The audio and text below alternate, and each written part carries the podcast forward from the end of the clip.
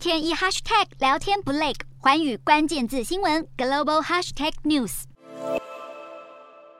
美国加州的博伊尔高地在十二号凌晨三点多发生派对枪击案，造成数人伤亡。就在加州枪响前不久，印第安纳州一间夜店也在凌晨两点多爆发枪击事件，同样造成死伤。而肯塔基州在十一号举办反枪支游行的同一天，也不幸有枪击案发生。美国在一个周末横跨美东到美西，就爆发了数起致命枪击。跨党派参议员们于是，在十二号快马加鞭，提出了一项遏制枪支暴力的法案，内容包括对二十一岁以下就购买枪支的人进行更严格的背景审查，并增加各州资源来防止枪支落入有风险者手中，同时加强追缉非法枪械的贩卖等等。美国总统拜登发文赞许法案进程，但也表示这样的管制内容还完全达不到他希望的改革幅度。根据枪支暴力档案统计，美国这个月已经发生至少二十八起大规模枪击案，只有在六月六号当天没有通报过枪击案件。国家枪管法律的进展显然是还远远赶不及枪响的频繁发生。